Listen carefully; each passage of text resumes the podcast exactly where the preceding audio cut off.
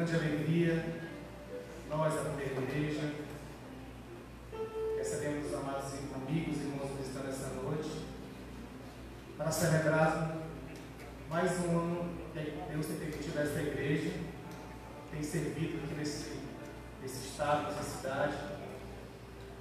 São 76 anos de organização, mas mais de 80 anos que essa igreja está nesse mesmo local,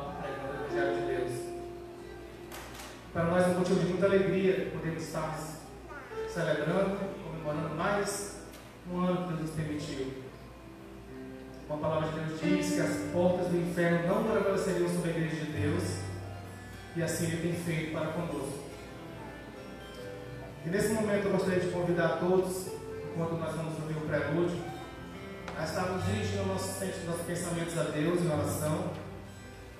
Durante a oração você peça a Deus por esse culto que será oferecido a Ele, que possa chegar no seu trono de graça de uma aroma agradável. Que Deus fale nessa noite, através do seu servo, Pastor Francisco, aos nossos corações. Possamos sair daqui edificados, transformados no poder da palavra de Deus. Também se nessa noite nós tivermos visitantes que não conhecem a Cristo também como Salvador, seja uma oportunidade de salvação também.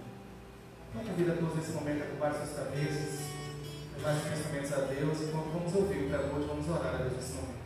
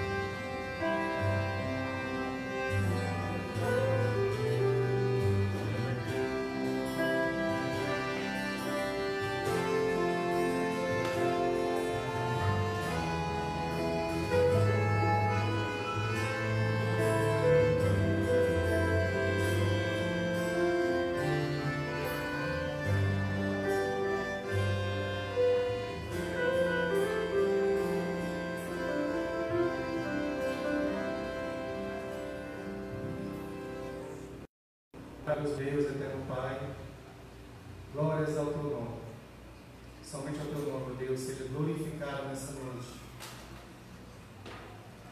É a tua graça, Deus, que nos permite estarmos aqui nessa noite para celebrarmos mais um ano que o Senhor tem permitido essa igreja, Deus. A tua graça tem nos sustentado. Nós somos eternos devedores do Senhor. Nessa noite, ó Deus, nós queremos rogar ao Senhor que purifique os nossos corações, as nossas mentes, para que possamos prestar a Deus um verdadeiro louvor ao Senhor. Que tudo que vamos realizar aqui nesta noite, Deus, os louvores, as mensagens musicais, a pregação da tua palavra, seja unicamente para a honra e para a glória do Santo Nome. E a nossa oração, Deus, se nessa noite também tivermos visitantes que não conhecem a Cristo como Salvador. Que essa esperança que será pregada nesta noite possa alcançar esses corações, ó Deus, e terem suas vidas transformadas. Muito obrigado, Deus, porque o Senhor nos trouxe aqui nessa noite. Não existe outro lugar melhor do estado que esse na tua casa. Agora nós pedimos ao Senhor tudo que será realizado aqui nesta noite. Em nome de Jesus. Amém. Boa noite, amados irmãos. Nós estamos iniciar o trabalho de Deus. Nós vamos adorar a Deus nesse momento. Convido a todos para entoarmos juntos o hino de número 112, que tem título Vencendo em Jesus.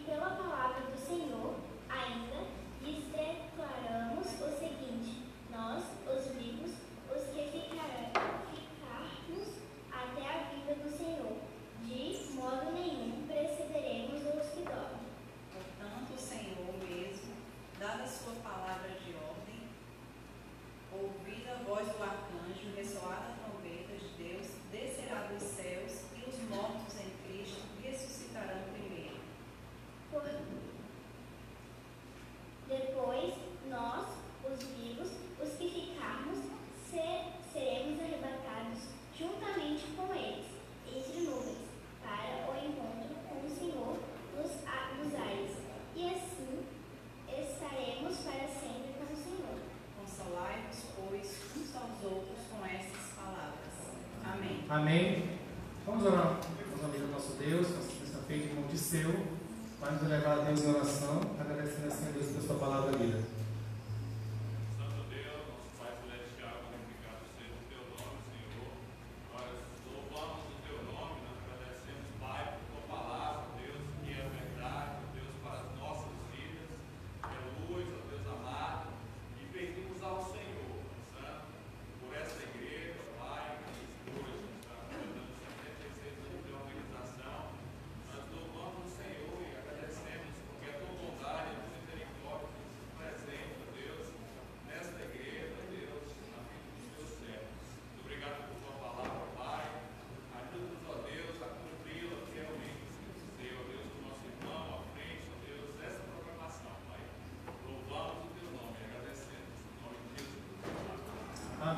Poder sentar, amada igreja.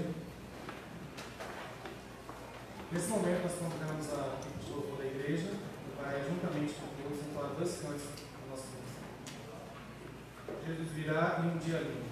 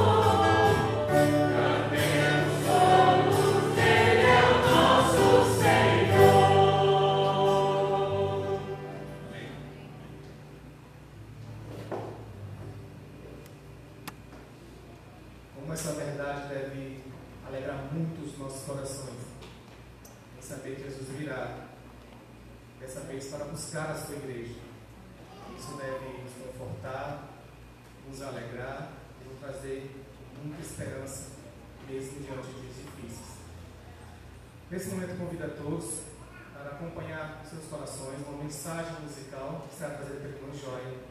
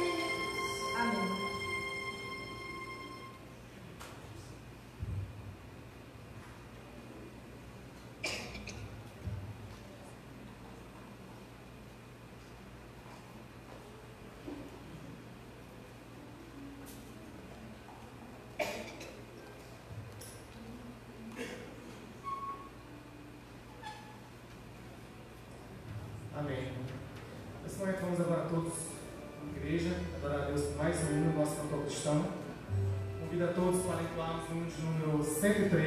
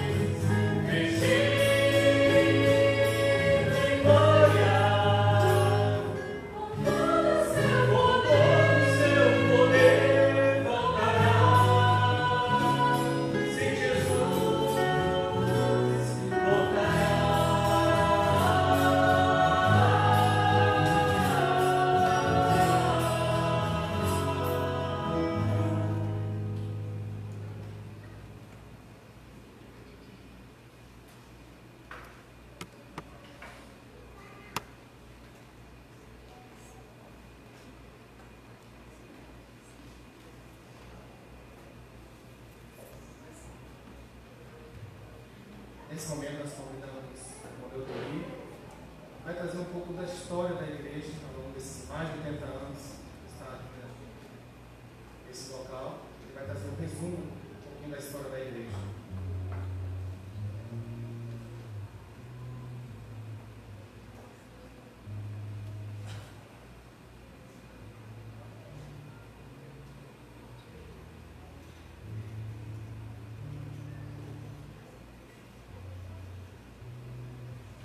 Boa noite aos amados irmãos e diletos amigos. Vamos tentar fazer aqui rapidamente, porque a programação está extensa. Esse foi um trabalho realizado no tempo da igreja, com a participação de vários irmãos. E a gente tem tentado aperfeiçoar todos os anos, mas sempre tem alguma coisa nova. Muito bem, no final da década de 30, chegaram a Rio Branco, sede administrativa em um território federal do Acre, um casal de missionários irlandeses do norte William e Margaret McCollum, precursores do trabalho evangélico em Rio Branco do Acre, e eles permaneceram aqui até 1945. Estes foram os primeiros missionários estrangeiros a chegar a Rio Branco, né, e ali se iniciava a história do movimento evangélico no Acre, pelo menos parte dela. O casal McCollum não pertencia ao movimento batista regular, o trabalho sob sua direção era denominado simplesmente Igreja Evangélica.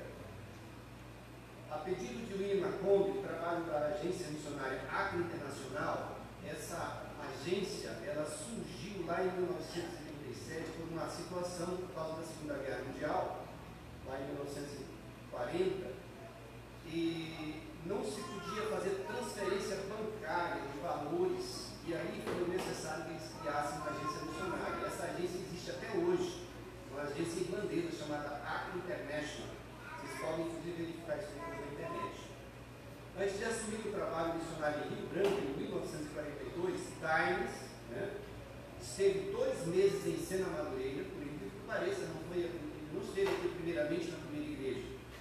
Esteve dois meses em Sena Madureira, cooperando com missionários noruegueses, e um ano em Cruzeiro do Sul. Passou 11 meses em Cruzeiro do Sul, cooperando com os missionários batistas do Sul. Ele voltou aos Estados Unidos e lá casou-se com Maxine Corner Dice MacLeod nasceu em Colin, Irlanda, em 17 de maio de 1913. Ele não era americano, apesar de muita gente achar que Dice era americano. Quando menino, costumava cantar nas esquinas das ruas da sua cidade e as pessoas lhe davam dinheiro. Ele era um tenor de primeiríssima qualidade. Ele era filho de Robert e Mary Axon, e o seu avô chamava-se Dai também Axon, então ele era Dai Neto. Era um pregador leigo da igreja metodista de do seu avô, e em Belfast. Quando Dario estava com 11 anos de idade, sua família imigrou para os Estados Unidos e estabeleceu em Detroit, Michigan. Pouco tempo depois de terem chegado a Detroit, um pastor com o nome de Credit passou por sua casa e convidou para ir à escola dominical, numa igreja batista próxima. E Darius gostou de ter ido à igreja, especialmente porque pôde andar no forte modelo T daquele pastor. Um dia, quando estava andando de bonde, ele recebeu um folheto de uma senhora que dizia: A América do Sul precisa de você. Antes mesmo de sair do bonde, Darius soube que Deus estava chamando para a América do Sul.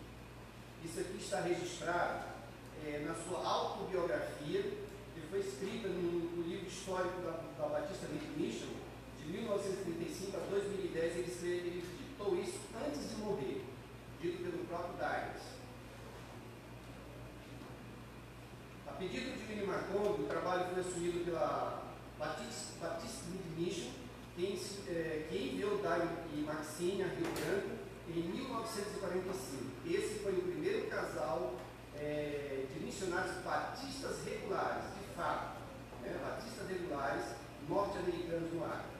No dia 1 de outubro de 1945, se, é, 1945 46 irmãos reunidos sob a presidência do Reverend Times e organizaram a primeira igreja batista regular, que é esta igreja que nós estamos aqui hoje. Aqui tem-se o início do trabalho batista regular no estado do Acre. Quase um ano depois, no final do ano de 1946, chegou o casal de missionários Wayne e Eva, Eva Barber. O reverendo Wayne co-pastoreou o trabalho durante o ministério de Daime aqui durante todo esse tempo. No ministério do pastor Daime foram adquiridos o patrimônio da primeira igreja, que compreende o terreno do templo onde nós estamos, o, e, e, e, o Colégio Batista que fica lá ali atrás, né, e esses recursos que foram utilizados na época foram 6 mil contos de réis, que foram repassados a eles provavelmente pela missão. O reverendo Daires pastoreou a primeira igreja batista regular de 1900 até 1953, ano em que a primeira igreja recebeu seu primeiro pastor brasileiro. Em fevereiro de 53, chegava a Rio Branco o pastor Afonso Gomes de Alencar, que assumiu o pastorado da primeira igreja batista regular durante 13 anos, ficando até 1966. E em dezembro de 1966, assumiu a igreja o pastor Josué Pereira Martins, que ficou até junho de 1973. Em janeiro de 74 até julho de 1977, esta igreja teve como pastor o reverendo José Rivalar Gomes dos Santos. No período de janeiro de 78 é, a janeiro de 1980, a igreja teve como pastor o reverendo Raimundo Teixeira de Souza. E em agosto de 81 e 85, assumiu o pastorado da igreja o reverendo Elias Mendes dos Santos. Em outubro de 1985 a novembro, assumiu a primeira igreja o reverendo Raimundo Teixeira de Souza, novamente, segunda vez, até 1988. E em janeiro de 1990 assumiu a primeira igreja o pastor José Duarte de Barros, que permaneceu até 31 de agosto de 2014. Em 5 de julho de 2000, tem um erro aqui, não foi 2014, mas depois a gente corrige. Em 5 de julho de 2003, assume a liderança da primeira igreja o pastor Emílio Souza Viana, permanecendo até 31 de agosto de 2014.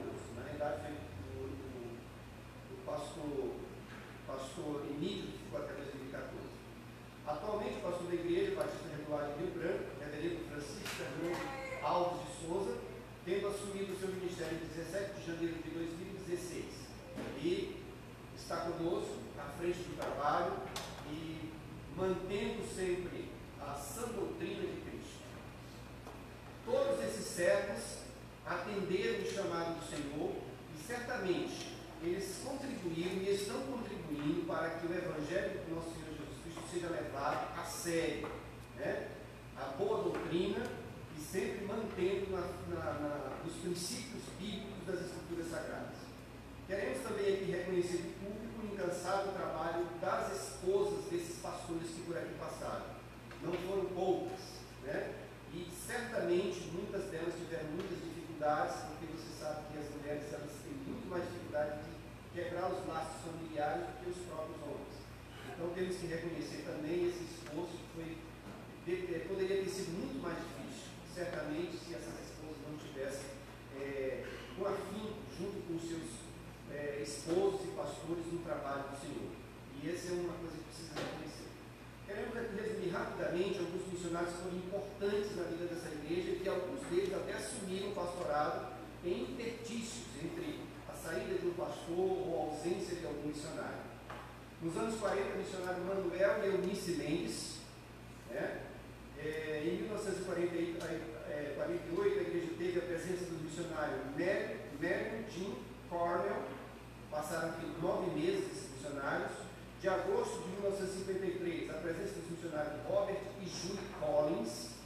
É, de 53 a 56, Mary Neal e Alice Smith, um, precursores do trabalho de Chapuri, que começou o trabalho da igreja nós temos de Chapuri. Ainda em 53, esteve ajudando o casal Mary e Alice Smith, Ellen Howard. Em 1960, estiveram na obra do missionário Roy e Evelyn Chalacon em 1966 chegaram no Branco o casal Carter Fernando Trimble, Fernanda Trimble e deixaram o Acre em 1980. Esse casal aqui ele tem uma história importante na missão batista é, brasileira é, regular. Eles tiveram 43 anos de ministério, 43 anos no Brasil. Então, realmente uma coisa impressionante. De 1966 a 2002, Beth McNamara e Matilde Fernandes também estiveram contribuindo com esse trabalho. Queremos aqui também fazer menções dos pastores que nós temos hoje, pastor Anselmo da nossa congregação, pastor Cleiton e pastor Hudson, que estão lá em Rondônia, nas congregações de Rondônia.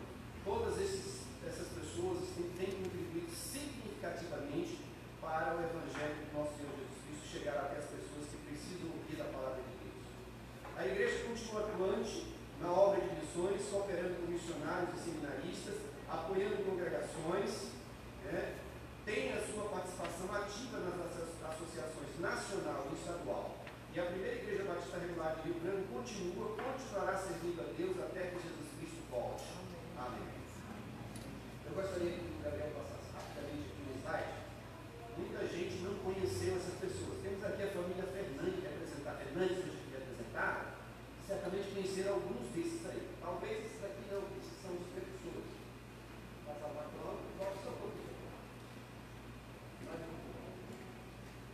Aí nós estamos William, Irene é a filhinha. Esse casal veio para o Brasil e deixou a filhinha com dois anos, só voltaram depois de oito anos da sua terra. Imagina só que coisa. Você se separar da sua família por causa do amor ao Evangelho de Cristo. 1937, missionária Molly Harry. É, essa missionária também ela foi muito importante, não só aqui em Rio Branco, como em Boca do Acre do Acre teve uma participação muito importante naquela sociedade. Próximo. Aí é, a missão Acre International, que ainda está ativa até hoje, tem trabalhos na Amazônia aí. Vocês vão conhecer duas pessoas que são muito conhecidas dessa missão. Por favor, passe pela frente. Vocês conhecem? Guilherme Lúcio e o pastor Tomé foram os fundadores do trabalho evangélico lá em Taralacá e, o, o doutor Guilherme foi membro dessa igreja bastante tempo. Fazem parte dessa missão. Por favor, mais à. E aí nós temos o Daís e a Maxine, para quem não conheceu.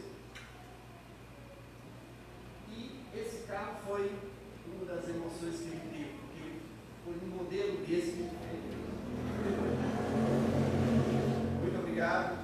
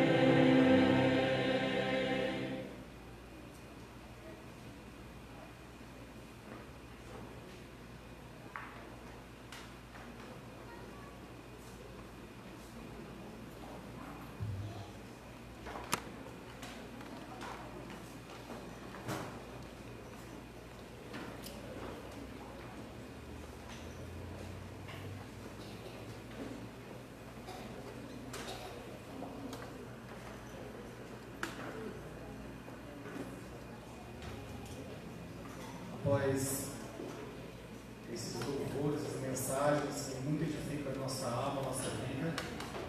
Agora convido a todos para preparar os nossos corações para a mensagem de Deus será exposta. Eu convido o pastor Hernandes, que vai apresentar o nosso conferencista desse aniversário da igreja. Pastor, tenha palavra.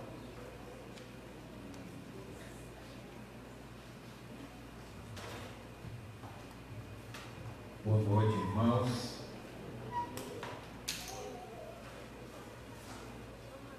É uma alegria muito grande louvar a Deus.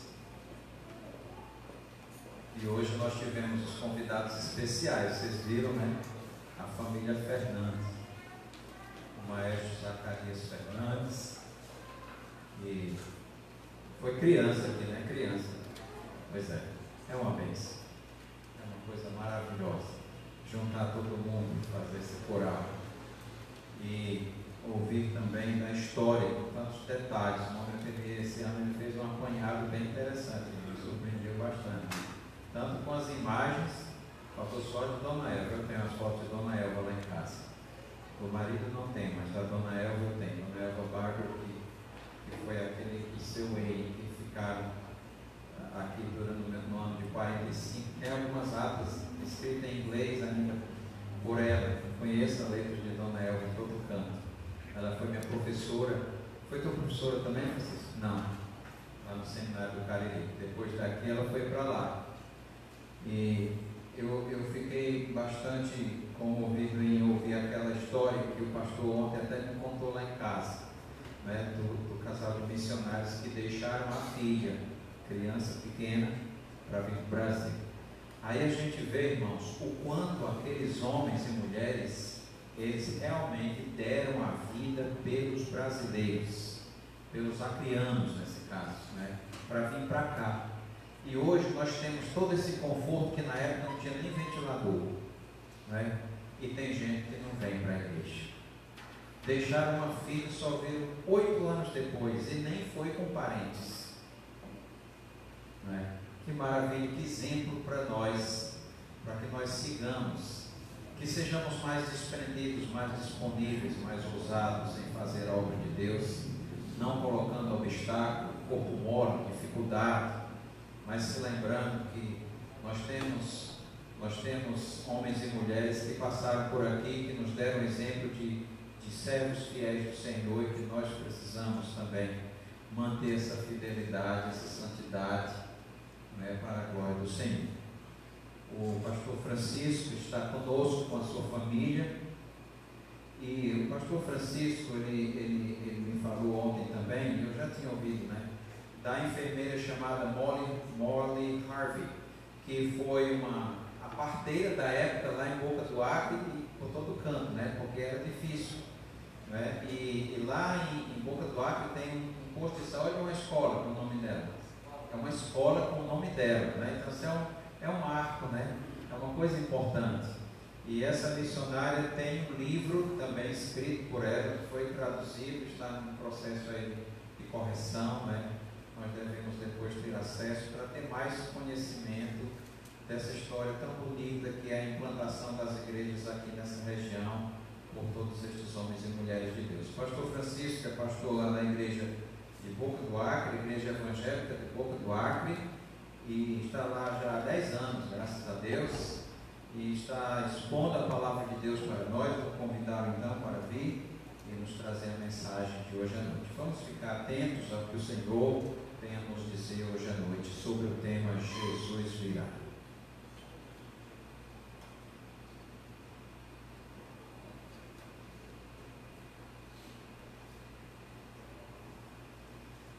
Né? Os cânticos, todos eles aqui cantados, e realmente prepara o nosso coração para recebermos a palavra do Senhor. Nós estamos tratando, irmãos, sobre o tema Jesus virá. Ontem à noite nós falamos sobre a volta de Cristo como uma certeza que a palavra de Deus nos dá e de como é importante essa certeza para as nossas vidas elas são é, realmente essa certeza que nos ajuda diante das dificuldades, diante realmente das incertezas deste mundo, um mundo que não tem esperança, um mundo de fato que tem afundado em ansiedades e vários outros tipos de problemas, porque não tem essa preciosidade que nós temos, a esperança que Deus nos dá de esta vida, como Paulo diz em 1 Coríntios 15, de fato, ela não tem com essa existência, senão seríamos os mais infelizes. Mas nós temos uma esperança. Hoje nós gostaríamos de continuar falando sobre as implicações disso para as nossas vidas. Quando nós pensamos em profecias, então geralmente nós temos alguns excessos né, relacionados a isso. Então, lembro-me de, ah, não recordo o ano, nesse 2016 ao 2015, mas fui convidado para ir a Chapuri falar de um tema escatológico. Ah, alguns irmãos aqui estavam lá, eu não tenho certeza, mas eu acho que eu vi aquele canto de irmão Joia cantou nessa noite também lá, era um tema também, né? Da mesma maneira, nos edificando. E comecei a fazer uma busca pela internet sobre assuntos e tinha horas que realmente dava, estressava, porque você via muitas pessoas que determinado escritor chamou de é, escatomaníacos. Então, pessoas que veem ah, em, cada pessoa, em cada evento, em cada fato, já uma ligação com o anticristo, algo assim. E lembro-me de naquela ocasião, pesquisando, o Papa é o falso profeta, né, o Papa atual, a, o Manuel Macron, naquela época também, Donald Trump era, era o anticristo, né, ele saiu né, do poder e não se cumpriu. Aí quando essas coisas acontecem, elas podem levar para outro extremo, é o extremo de algumas pessoas realmente não darem atenção para a escatologia, não gostarem muito desse tema, justamente por causa desses excessos, ah, uma dificuldade que pode causar, que causou realmente no século passado, né, quando depois da gripe espanhola, as guerras, muitas pessoas realmente tratando desse tema da volta de Cristo, até é, fazendo realmente, colocando uma data para a volta dele, muitos se frustraram, muitos ainda hoje se frustram. Mas nós não devemos deixar de crer que a volta de Cristo é certa. Profecias são realmente importantes, nós precisamos sim estudá-las. Mas é preciso dizer que quando nós falamos de profecias, existem alguns equívocos. Um deles é com respeito a pensar que profecia só se refere a futuro.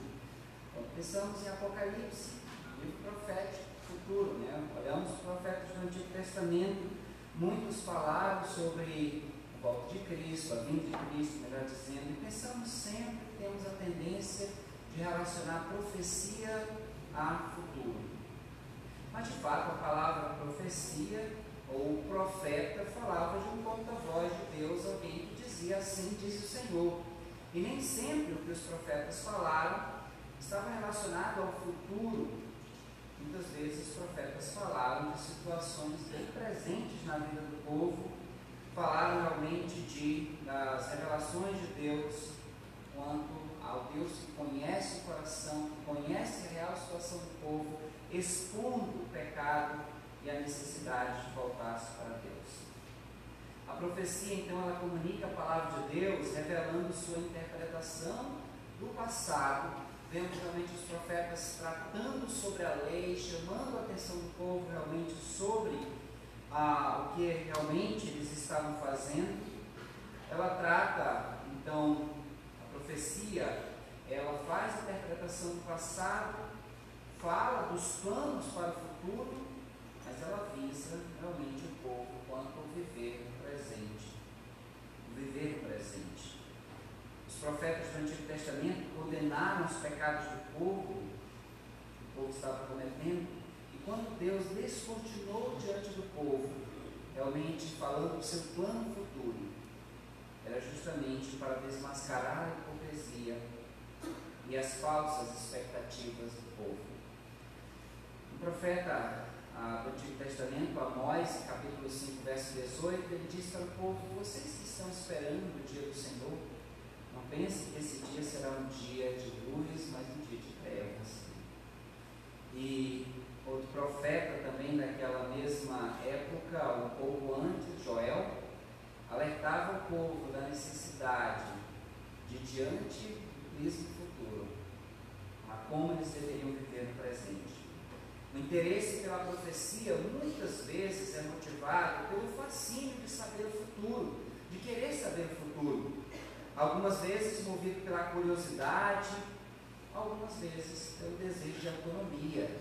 Pessoas que querem realmente pensar no futuro, às vezes simplesmente pelo fato de conhecer, curiosos, mas alguns querem ter um pouco de controle da sua vida. E por isso, às vezes, querem um detalhe esquematizado, né? Vai acontecer isso, aquilo, e querem fechar muitas vezes. Essa realmente é uma dificuldade. Nós temos ah, interpretações diferentes, e nessa área escatológica, visões diferentes. E muitas vezes algumas pessoas tentam realmente fechar a coisa, responder a todas as dúvidas e acabam não conseguindo, ou distorcendo para tentar conseguir. Mas quando Deus nos revelou, Ele não nos deu tudo o que nós queríamos saber, apenas para satisfazer a nossa curiosidade quanto ao futuro. Quando Deus falou por meio dos profetas, avisando-se no presente, mas Ele nos deu o vislumbre apenas daquilo que nós precisávamos, que era suficiente para nós, para nos prepararmos para o futuro, não para satisfazer nossa curiosidade. O futuro foi revelado por causa do presente. Ao mostrar o que vai acontecer amanhã, Deus quer provocar em nós uma resposta hoje. Quais as respostas que Deus espera de sua igreja diante da profecia da volta de Cristo? Quais respostas? Nós vamos começar falando de uma delas nesta manhã, perdão, ah, falando de algumas delas nesta noite e continuaremos falando de outras pela manhã. Mas abra sua Bíblia neste momento para Mateus capítulo 24. Mateus capítulo 24.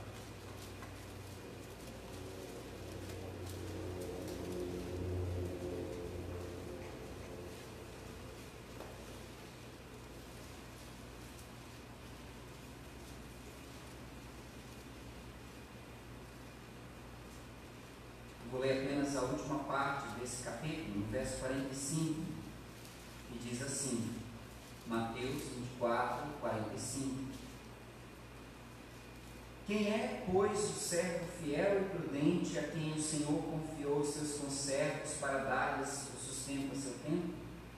Bem-aventurado aquele servo a quem seu Senhor, quando vier, achar fazendo assim.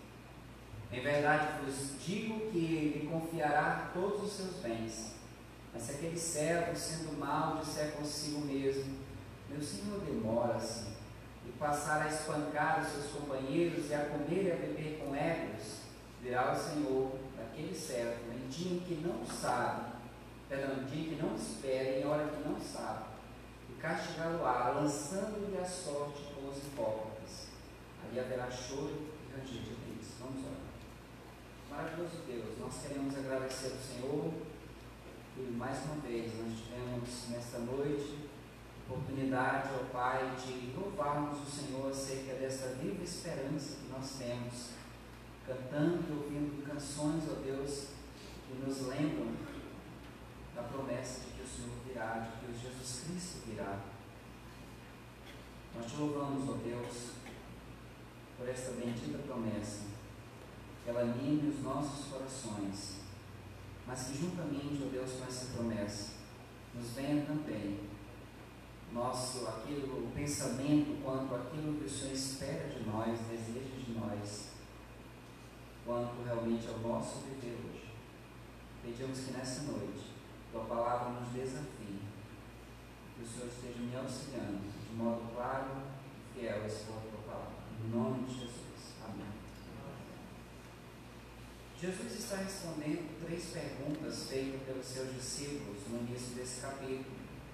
Então, Os discípulos tinham mostrado algumas construções e Jesus então diz para eles: não vai ficar pedras sobre pedras. E quando eles estão com Jesus no Monte das Oliveiras, eles perguntam: Senhor, como isso vai acontecer? Né? O que Jesus havia dito, né? não ficará pedra sobre pedra. E em seguida eles perguntam também, a versículo 3, diz-nos quando serão essas coisas, que sinal haverá da tua vinda e da consumação do século.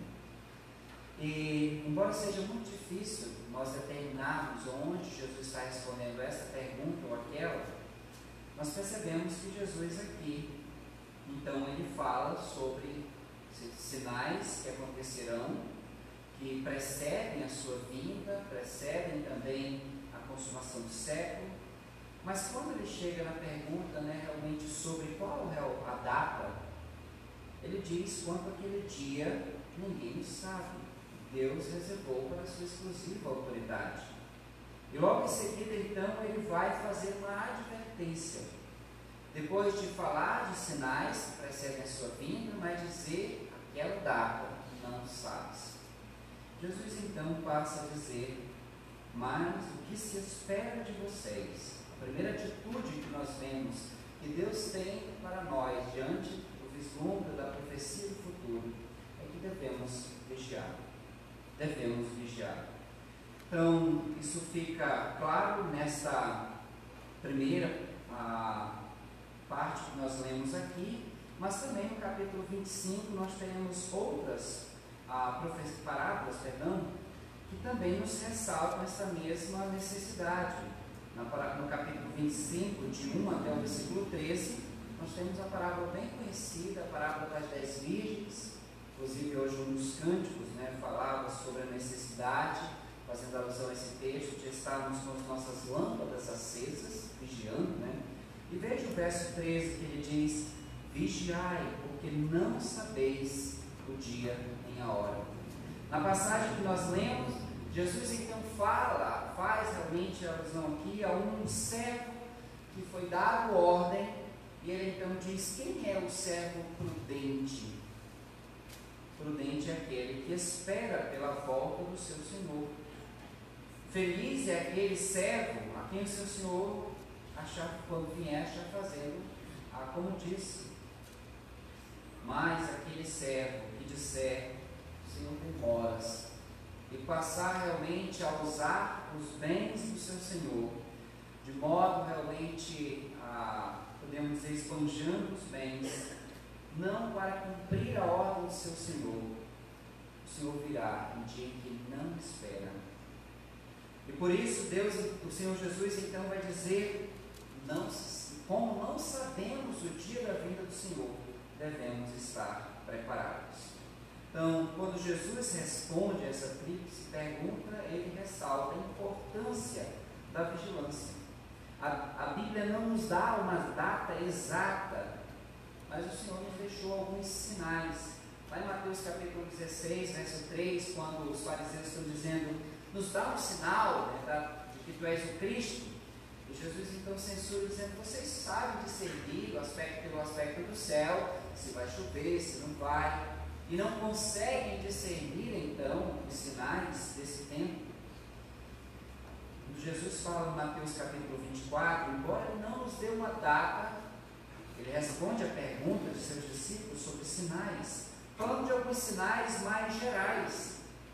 Ele fala nessa passagem, então, sobre ah, guerras, fomes, fala de terremotos, perseguições, falsos profetas.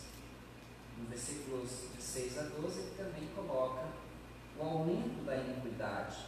E nós poderíamos dizer que nunca vivemos numa época viveu-se numa época, talvez, em que isso esteja tão, cada vez mais percebemos o aumento, a frieza, o aumento da iniquidade.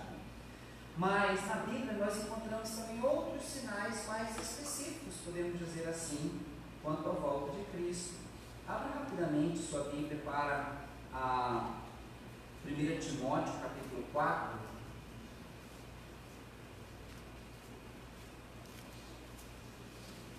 Primeira Timóteo 4,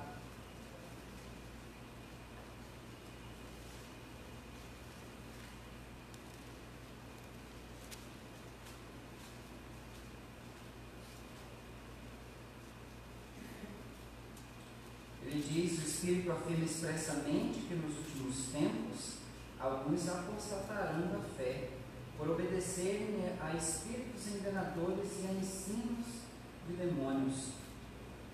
Hoje a gente conversava durante o almoço, realmente podemos ver como ah, os países que um dia mandaram esses missionários para cá, hoje necessitam desses missionários, ou de missionários né, para evangelizar novamente a Europa. E estávamos comentando de, de como alguns missionários estão indo a Portugal para levar a palavra de Deus, missionários brasileiros. Mas aí a questão é: será que nós um dia nos tornaremos uma Europa, como é hoje, né? em que realmente o Evangelho perdeu-se? Temos cada vez mais crescendo o número de evangélicos, mas infelizmente não poderíamos dizer que dias servos de Deus porque o Evangelho tem se disseminado, é um Evangelho que muitas vezes apenas humanista, que visa satisfazer o desejo do homem, como Paulo vai dizer na outra epístola de Timóteo, então de pessoas que cercam-se de mestres conforme suas próprias concupiscências. Infelizmente é uma realidade. Ele diz, isso acontecerá. Vá agora para o texto de 2 Timóteo, capítulo 3, também verso 1. 2 Timóteo, capítulo 3.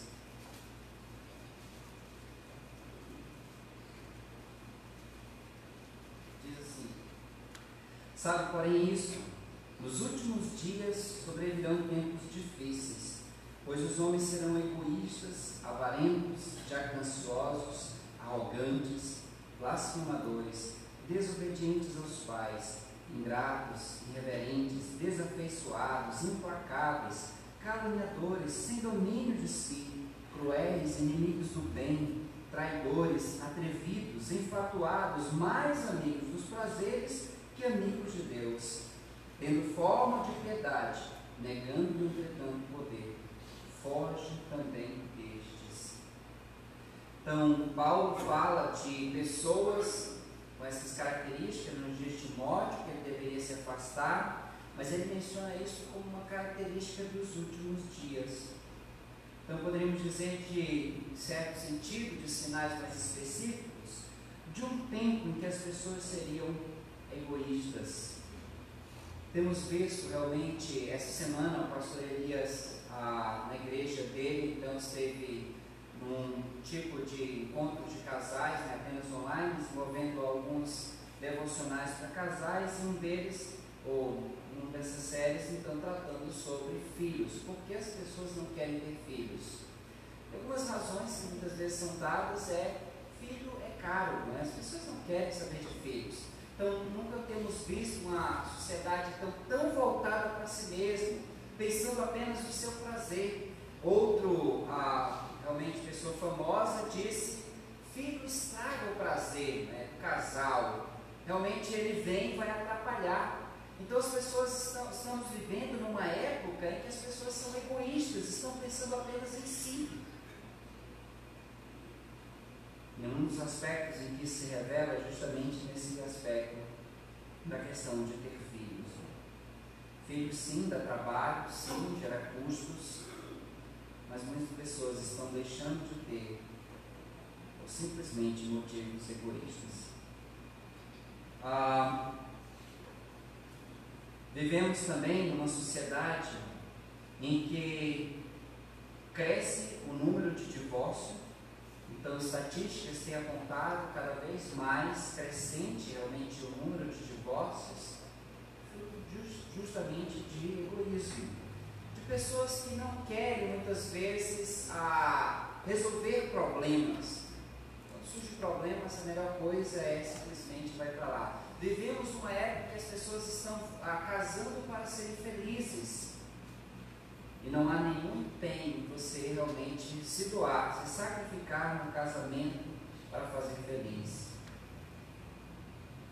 Ainda vemos a frieza dos nossos últimos dias, ou desses dias, melhor dizendo.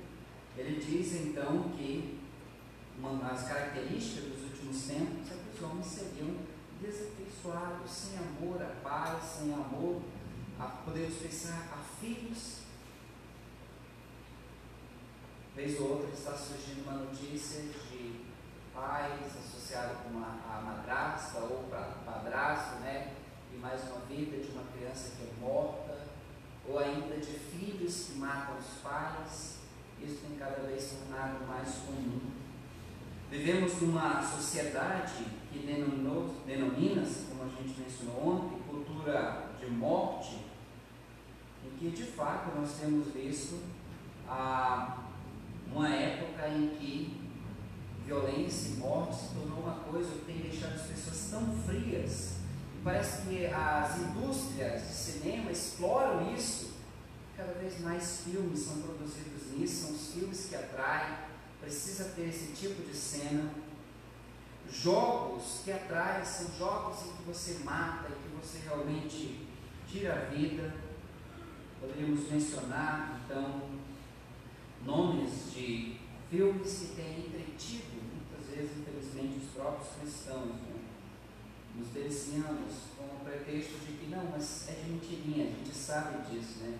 Mas sem realmente atentar de como isso afeta as nossas vidas, como isso vão nos deixando frios, frios a ponto de não mais nos ah, sentirmos qualquer tipo de repulsa, de calafrio, quando alguém então está numa situação, um acidente trágico e alguém está filmando às vezes não se propõe a ajudar, mas está lá filmando, pessoas vendo. Houve uma época aqui em Rio Branco em que a coisa estava muito feia, né? as questões de facções, de tirando a vida de outras pessoas, e vídeos rolando para lá e para cá. Lembro de uma vez sentado, ah, esperando para falar com uma autoridade, várias pessoas estavam ali, e alguém estava mostrando e tentando, e eu digo, não, eu não quero ver isso, né? Mas olha só como ele está cortando a cabeça dessa pessoa, não é? E falando com uma naturalidade, olhando aquilo sem nenhum tipo de, de reação. Estamos vivendo em épocas em que a frieza tem tomado conta das pessoas, infelizmente. E hein, podemos dizer, pelo menos eu posso dizer, né, de uma realidade crença que a gente tem lutado, é como isso tem afetado os próprios cristãos. Pessoas que às vezes perdem um tempo precioso para ficar até tarde assistindo a uma luta em que alguém vai simplesmente espancar outro e no outro dia ou vai usar a justificativa que está cansado para ir à escola dominical, ou se for para a escola dominical, não vai ter muito proveito, porque vai estar muito cansado para prestar atenção. Mais amigos dos prazeres que amigos de Deus, o texto diz. Infelizmente, essa tem sido cada vez mais uma realidade triste, mas entre os crentes. Mais amigos de prazeres que amigos de Deus. O pastor falava sobre como essas pessoas se desprenderam para vir para esse lado em, uma situação realmente de sair do conforto para vir a um local. O Heaven fala que nem bicicleta havia nessa época aqui então deixar um conforto para ver. E nós muitas vezes teve uma tendência né, das pessoas queremos continuar tendo lives, né? Ficar no conforto da casa, sair de casa, enfrentar trânsito? É melhor ficar aqui e assistir o culto daqui. As pessoas realmente têm usado muito desculpas.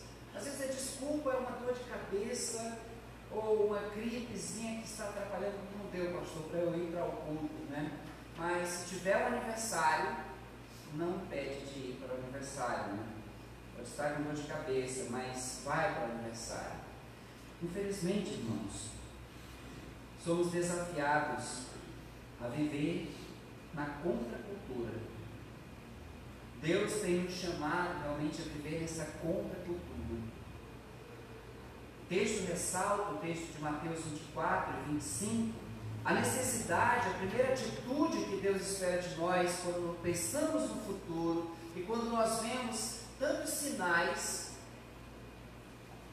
não devemos ser como escatomaníacos de pensar, é, o Cristo já está revelado, não é? Mas esses sinais, deveríamos ter a postura de pensar, né? podemos pensar aqui no profeta Joel, que em seus dias, então, diante daquela situação da praga de gafanhotos, então ele revela de algo muito pior que estava por vir e chama o povo a uma atitude. Lamentem, olhem a situação em que vocês estão. Então, se pensarmos, ah, não temos que precisar a data de Joel, mas parece tudo indicar ali pela infância do rei Joás, quando ah, o rei Joás estava assessorado pelo profeta ah, Joiada. Então, vemos uma época que você tem então saindo de uma apostasia ou de um período de idolatria, mas que parece que as pessoas estavam ah, ainda podemos dizer assim é, muito indiferentes para com as coisas de Deus, inclusive entre os próprios sacerdotes. Então nós temos um relato lá em 2 Reis 12 de que somente quando jo, Joás completa 23 anos é que ele vai de fato reformar o templo. Durante todo esse tempo estavam juntando dinheiro, mas sem realmente atentar e se preocupar. Deus usou tudo aquilo para sacudir aquela nação. Quando nós olhamos ah, realmente para tudo isso que está acontecendo no nosso mundo, não deve ser um sentimento de medo, mas pelo menos de pensar como eu estou vivendo. Meu Senhor prometeu voltar como vai me achar? Será que eu estarei, serei encontrado fazendo o que o Senhor me mandou fazer? Será que serei encontrado administrando os recursos que Deus me deu na vida para fazer deles realmente a outras pessoas, numa passagem dos evangelhos, Jesus fala realmente dos filhos da iniquidade que realmente são mais hábeis no uso das, das riquezas. Quantas vezes nós estamos deixando ou vendo realmente tudo isso como apenas para o meu conforto, e o meu, e o meu, e o meu, realmente esquecendo de tanto que nós precisamos fazer pelo reino de Deus, de que somos mordomos do nosso tempo, dos recursos, da nossa família, que Deus nos deu uma mensagem para compartilhar com este mundo. Será que estamos tão afundados nesta realidade de entretenimento que estamos esquecendo do que o Senhor espera de nós? De será que, ah, como eu falei, dificuldades que a gente enfrenta muitas vezes no ministério, de às vezes ter um pai ou um marido que se esquece né, da sua atividade. Chega do trabalho, eu estou cansado, né? liga a televisão, ou às vezes videogame, e esquece de que a responsabilidade não era só do trabalho. Continua sendo pai, continua sendo esposo, e essa é uma dificuldade que às vezes a gente tem que resolver dentro de casamentos. Que as pessoas estão tão envolvidas no pensando em si mesmo, na diversão. Às vezes de mães que estão tão ah, realmente afundadas no entretenimento, nas redes sociais, que se esquecem e esqueceram realmente do que Deus espera de nós. Pensando no aspecto paterno, materno, os filhos são herança do Senhor. É uma responsabilidade nossa de criar esta próxima geração, ensinando eles os caminhos do Senhor, começando isso em casa. De sermos de fato, de estarmos preocupados também com a proclamação do Evangelho, convidar outros, falar da palavra de Deus, mas nós nos envolvemos tanto em tantas coisas que muitas vezes esquecemos de que o Senhor virá. Vigiai, vigiai. Amanhã nós vamos tratar de um outro aspecto dentro da vigilância, aspecto de santidade, mas hoje queremos ver um outro ponto realmente sobre o que Jesus espera dos seus, o que Deus espera dos seus com a promessa de Cristo, na mesma passagem de Mateus, então no capítulo 24 e 25, além da vigilância, perseverança. Ele vai falar de várias dificuldades que se enfrentariam, perseguições que os servos do Senhor enfrentariam. E quando nós chegamos na parábola das dez virgens ali, vemos uma atitude prudente daquelas que foram sábias em levar realmente mais azeite. E uma outra característica que nós vemos, portanto, é justamente de perseverar, de segurar a coisa.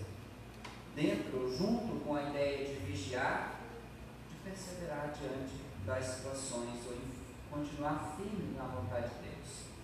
Disse que durante a Segunda Guerra Mundial, muitas pessoas, muitas mulheres acabaram contraindo novas núpcias por pensarem que seus maridos não voltariam mais, que não recebiam notícias e com isso acabaram então pensando que não voltariam mais, contraindo novos, ah, novo casamento.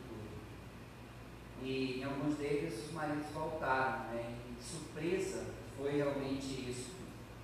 Então, como o Senhor espera encontrá-los?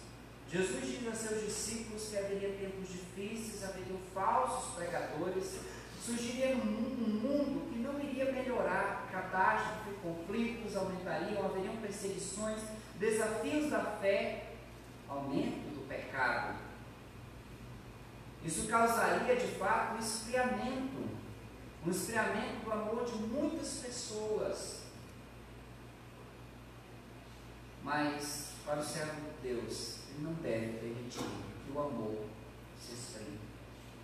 Deve perseverar, mesmo diante das dificuldades, mesmo diante do falso ensino, em segurar, em se manter fiel à palavra de Deus. Quando escreveu aos Tessalonicenses, nós mencionamos ontem, Paulo começa louvando a Deus pela fé daqueles irmãos, pela abnegação do amor deles, pela firmeza da esperança que tinham, embora estivessem passando por perseguições e dificuldades, então eles continuavam firmes. E Paulo ah, ora para que o Senhor os fortaleça. Ele diz no versículo, no capítulo 3, verso 12 e 13, vos faça, o Senhor vos faça crescer e aumentar o amor uns para com os outros e para com todos, a fim de que seja o vosso coração confirmado em santidade, isento de culpa na presença de nosso Deus e Pai e na vinda de nosso Senhor Jesus Cristo. E em seguida ele passa no capítulo 4 a encorajá-los. Olha, vocês ouviram, vocês sabem disso, continuem ele fala, por exemplo, do aspecto de santidade, de pureza, no capítulo 4. Fala realmente sobre o aspecto do amor para com o próximo. Já eram coisas que eles estavam fazendo, mas deveriam persistir, deveriam continuar crescendo, abundar. Às vezes nós temos a tendência de relaxar e de achar que está bom já, de que eu já estou fazendo o suficiente e nos contentar com isso. A Bíblia nos ensina a não desanimar, mas a persistir em fazer a vontade de Deus, mesmo diante das dificuldades. É possível que no trabalho você tenha pessoas trapaceiras, colegas que são trapaceiros e que, por se trapacearem, estão se dando bem. De pessoas que nas suas costas ou nas costas de outro estão enrolando, fazendo ponto mole, e você está trabalhando, e essas pessoas então estão se beneficiando disso. A tentação é de pensar, por que também não trapacear? Por que também não fazer corpo, corpo mole? De talvez ter a tendência, voltando para o tema de paz, de olhar realmente de como seus amigos estão se divertindo. Alguém disse algum tempo atrás, né, num grupo, de que ah, homens casados não têm amizades com homens solteiros. Né? Ah, de fato, no contexto, dava para entender o que essa pessoa estava falando, revoltada, porque os amigos de seu esposo incitavam a uma vida, vamos dizer assim, mais é, despreocupada, relaxada e sem ter compromisso. Né? Vamos para a bola, vamos para isso, né? e os deveres ficando de lado. A tentação de você, de fato, relaxar, de você abrir mão, de você não continuar fazendo, cumprindo os seus deveres para com Deus, é grande. A tentação de você não deixar realmente de meditar na palavra de Deus, às vezes pelo corre-corre do dia. Deus entende. Utilizamos essas desculpas. O Senhor sabe como foi corrido hoje. Deixamos de orar, deixamos de ler a Bíblia. E vamos de fato esfriando. E às vezes com o pretexto de que Deus sabe, Deus sabe realmente das minhas dificuldades. Irmãos, de fato Deus sabe. Mas Ele sabe também que nós seríamos o próprio exemplo do Senhor Jesus Cristo, que apesar do cansaço, não tinha cansaço, não tinha urgência que tirasse o tempo de comunhão com o Pai. E nós temos exemplos disso nos Evangelhos, de como o Senhor, apesar das dificuldades, estava lá diante do Senhor em oração. Temos tantas desculpas, estamos rodeados de tentação, de pensarmos, às vezes, de termos um companheiro ou uma companheira que, vamos dizer assim, não está cooperando, e de fazer como outros, né? chutar o balde, de vou ser feliz, estou perdendo meu tempo. Somos tentados a relaxar, somos tentados a não fazer a vontade de Deus diante das dificuldades.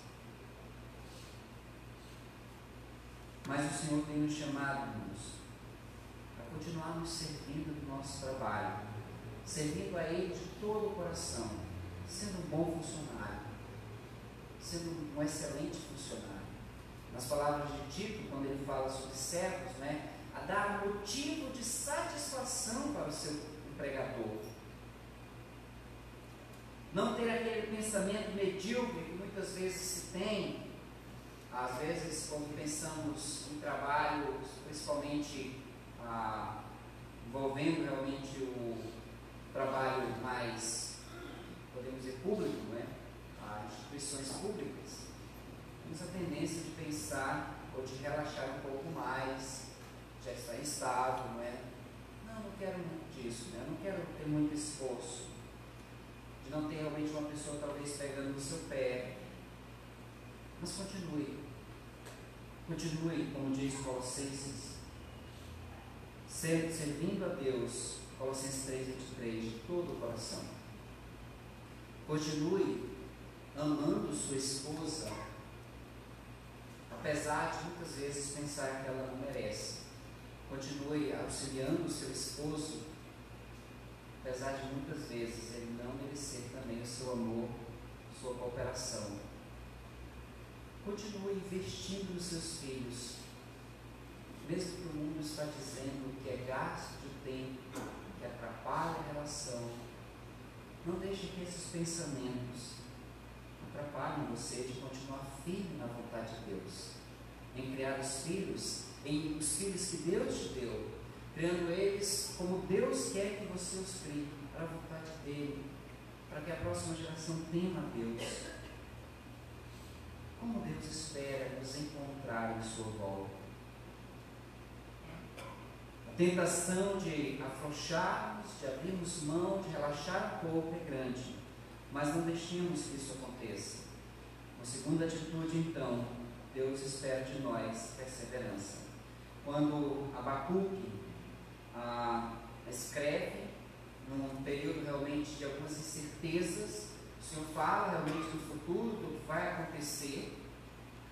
E, embora o profeta não entende por que Deus vai agir de certas maneiras, de certa forma, mas ele termina aquele livro, no capítulo 3, com um cântico, louvando a Deus e falando, né, como foi também interpretado numa das músicas, acredito que é da irmã Joia, falando realmente, olha, ainda que floresça, não floresça a figueira, ainda que as coisas se tornem difíceis, ainda que de fato se torne difícil ser um crente fiel, honesto, humilde, ainda que seja difícil fazer a vontade de Deus. Citando Abacuque, no capítulo 2, verso 3, ele diz: Pois a visão aguarda um tempo determinado, Deus diz para ele. Ela fala do fim e não falhará. Ainda que demore, espere porque ela certamente virá e não se atrasará. E nesse mesmo livro ele vai dizer que o justo vive pela fé. Você que é crente, não deve deixar que as dificuldades desanimem, mas o pensamento de que Cristo virá deve te manter alerta, de continuar firme fazendo a vontade dele. E finalmente, consolo. E foi lido hoje uma outra passagem de 1 Tessalonicenses, junto com a passagem de ontem. Interessante que o texto de ontem, 1 Tessalonicenses capítulo 5, ele fala também sobre vigilância. Mas o texto de hoje, ele fala de consolo. Consolai-vos, verso 18, uns aos outros com estas palavras. Tinha acabado de falar sobre a volta do Senhor e de como aqueles que morreram em Cristo não ficariam. No capítulo 5, ele novamente diz no verso 11: Consolai-vos, pois, uns aos outros, edificai-vos reciprocamente, como também estáis fazendo. Consolem, confortem-se. A esperança da volta de Cristo deve ser uma fonte de consolo para as nossas vidas. E pense em consolo olhando para os grandes homens que creram. Quando olhamos para Hebreus capítulo 11, temos uma galeria uma nuvem de testemunhas, como diz no capítulo 12, de homens que permaneceram fiéis ao Senhor. Embora não seja mencionado, mas aludido, podemos pensar em Neemias, que apesar das diversas tentações, distrações, permaneceu firme em fazer a vontade de Deus. De Noé, que embora não foi dado muitos detalhes, Podemos até pensar de algo ainda obscuro, mas permaneceu fiel, fazendo o que Deus mandou, fazendo o que Deus lhe falou. Davi, algum dos salmos que foram escritos por ele, ele vai dizer: Olha, estão rodeando, estão me dizendo que Deus não vai me salvar, que não há ajuda em Deus. Mas Davi sempre diz: Mas eu vou confiar no Senhor. Eu vou continuar confiando no Senhor todos estes homens, e poderíamos citar outros, triunfaram, puderam realmente ver que Deus não falhou. E esses exemplos foram deixados, como disse o 1 Coríntios, para instrução. Para lembrar, irmãos, que vale a pena permanecermos firmes, fazendo o que Deus mandou, apesar das dificuldades, porque Deus, a seu tempo, voltará, virá Podemos ter certeza de que as dificuldades que passamos, elas fazem parte, como vimos ontem, do plano de Deus para as nossas vidas. Fomos escolhidos para sermos santos e irrepreensíveis, e Deus tem trabalhado nossas vidas, nos lapidando. Devemos olhar, como diz Tiago, no capítulo 1, verso 2, para as dificuldades com alegria, sabendo que são oportunidades de amadurecermos, de crescermos. Tudo que experimentamos é negativo difícil de entender. Faz parte, faz parte realmente desse trabalhar de Deus em nossas vidas. E Deus é um Deus soberano, poderoso, sábio, sabe o que está fazendo. E por isso nós podemos confiar nele. Podemos ter a certeza de que tudo tem um propósito e olhar para estes homens do passado, que aguardaram pelas promessas de Deus, e ver como foram bem-aventurados, e também nos animar e continuarmos firmes. 2 Coríntios 4, 16 a 18 diz: Por isso não desanimamos, embora exteriormente estejamos esgotados, estejamos de fato a desgastar-nos interiormente estamos sendo renovados dia após dia. Pois os nossos, pois os nossos sofrimentos leves e momentâneos estão produzindo para nós uma glória eterna que pesa mais do que todos eles. Assim, fixemos os olhos não naquilo que se vê, mas no que não, no que não se vê. Pois aquilo que se vê é transitório, mas aquilo que se não vê é eterno. Veja as palavras de Paulo em 2 Timóteo, ou em 2 Coríntios. Estamos sendo renovados dia após dia. nos aspectos da vigilância, é de fato aguardarmos com alegria, amarmos a vinda do Senhor, que nos dá forças dia após dia a vencermos. E a olharmos para as dificuldades, pensando realmente no que nos aguarda, que nem se comparam, as dificuldades nem se comparam, haverá um tempo que tudo isso será uma mera lembrança e havemos que são leves, são apenas momentâneas as dificuldades, comparado com o que Deus, o eterno peso de glória que Deus tem preparado para nós. Por isso ele diz, assim fixemos os olhos naquilo que se, que se não vê, não se vê. A fé definida lá em, em Hebreus, capítulo 11, como realmente a firme convicção Convicção essa que vem do fato de termos promessas de um Deus fiel que nos assegura. E por isso, quando nós olhamos para as dificuldades, quando nós olhamos para as situações do presente, pensamos nela como passageiras e transitórias. Uma outra expectativa, portanto, que o Senhor tem, a atitude que Ele tem para nós, é de fato de conforto no meio das dificuldades. O Senhor espera de nós vigilância perseverança. E espera que nós olhemos para a volta do Senhor dia após dia renovemos as nossas forças. Como nós estamos, irmãos, cantamos e cremos na volta de Cristo, mas como temos reagido à luz desta crença? Ela é uma certeza que ouvimos ontem mas infelizmente, às vezes, nós estamos agindo, como o pastor Germano denomina, como se fôssemos cristãos ateus, ateus na prática. Porque cremos que são verdades, mas na prática nós negamos. Amamos tantos prazeres que de fato não estamos dispostos a continuar servindo o Senhor firmes ali. Nos afundamos, de fato, neste mundo de entretenimento e esquecemos de que o Senhor virá, de que deseja nos encontrar fazendo o que nos chamou fazer, como servos fiéis e prudentes. Como tenho agido? Realmente de maneira como eu tenho sido, servido a Deus no meu trabalho, como tenho servido a Deus como pai, como mãe, como esposa, como marido, como tenho servido a Deus na igreja do Senhor, servindo realmente o próximo. Algumas pessoas, pastor, olha, eu não sei realmente o que o Senhor está dizendo na palavra de Deus que todos nós temos dons, né? Mas eu não sei o que eu tenho. Eu acho que eu não sirvo para nada. Que muitas pessoas pensam assim.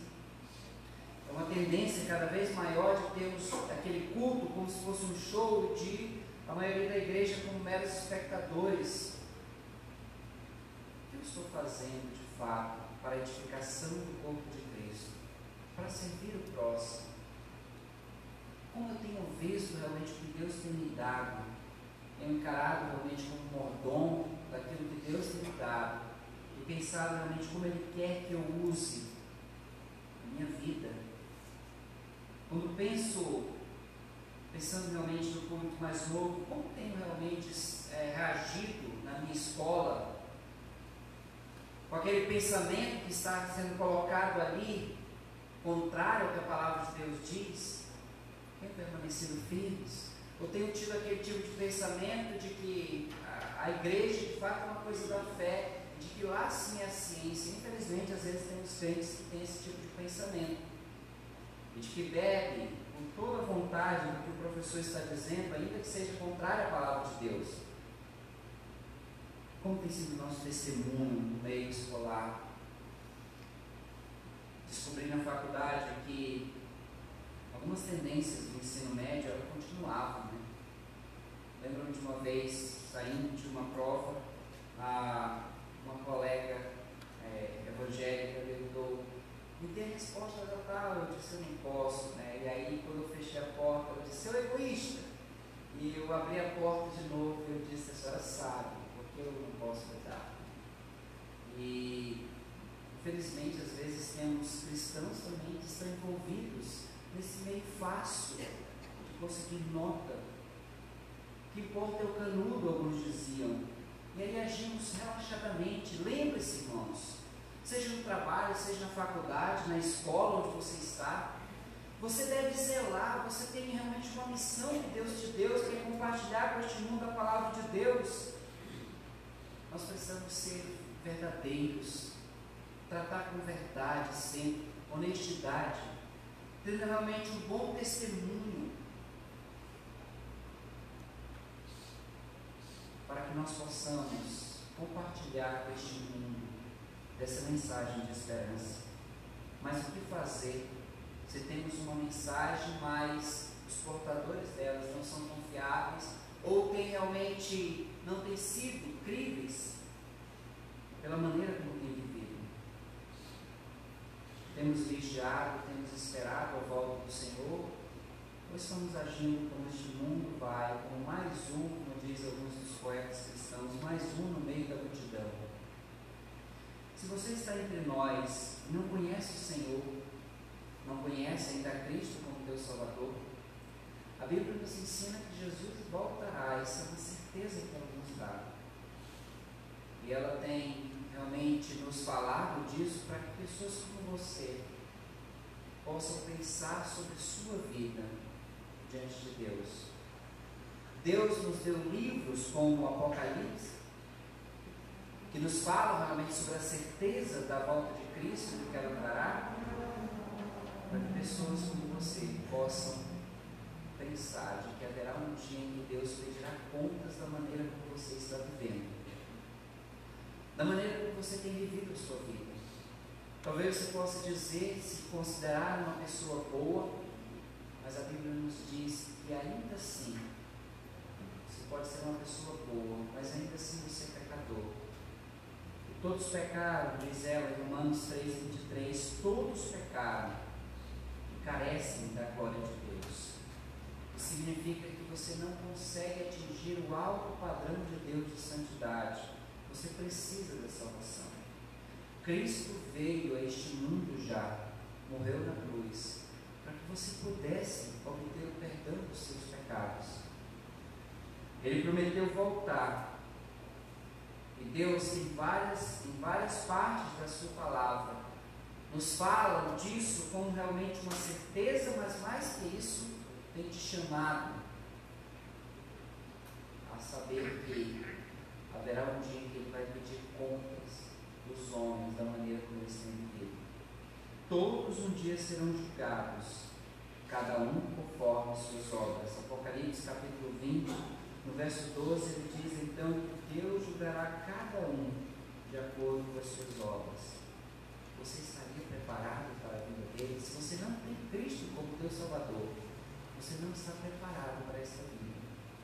Por isso Deus tem te chamado a se preparar. Arrependido, a reconhecer a sua necessidade, é buscar o perdão, a buscar o perdão de Deus, que só Ele pode te ocultar. Só dessa forma você estará preparado para a vida do Senhor. Baixe sua cabeça.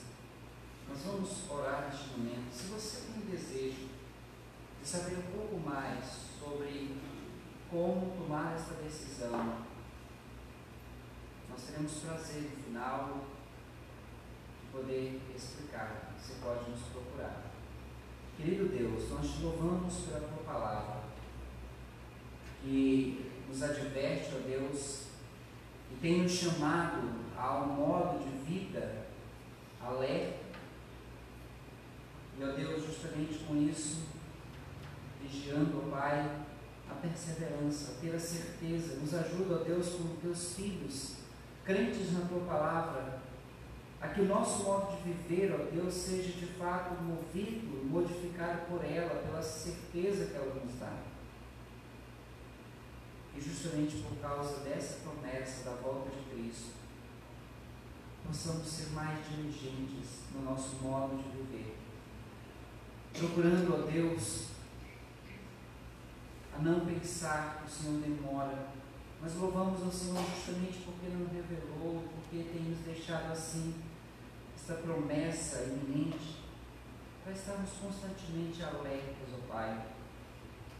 Louvamos pela tua palavra e pedimos que o Senhor nos ajude a continuarmos perseverantes e a termos a certeza, ó Deus, à luz dos exemplos do passado, de que vale a pena continuar servindo o Senhor com firmeza, de que apesar das dificuldades, apesar do, das tentações, vale a pena continuar firme servindo o Senhor. Nós pedimos isso no nome de Jesus. Amém.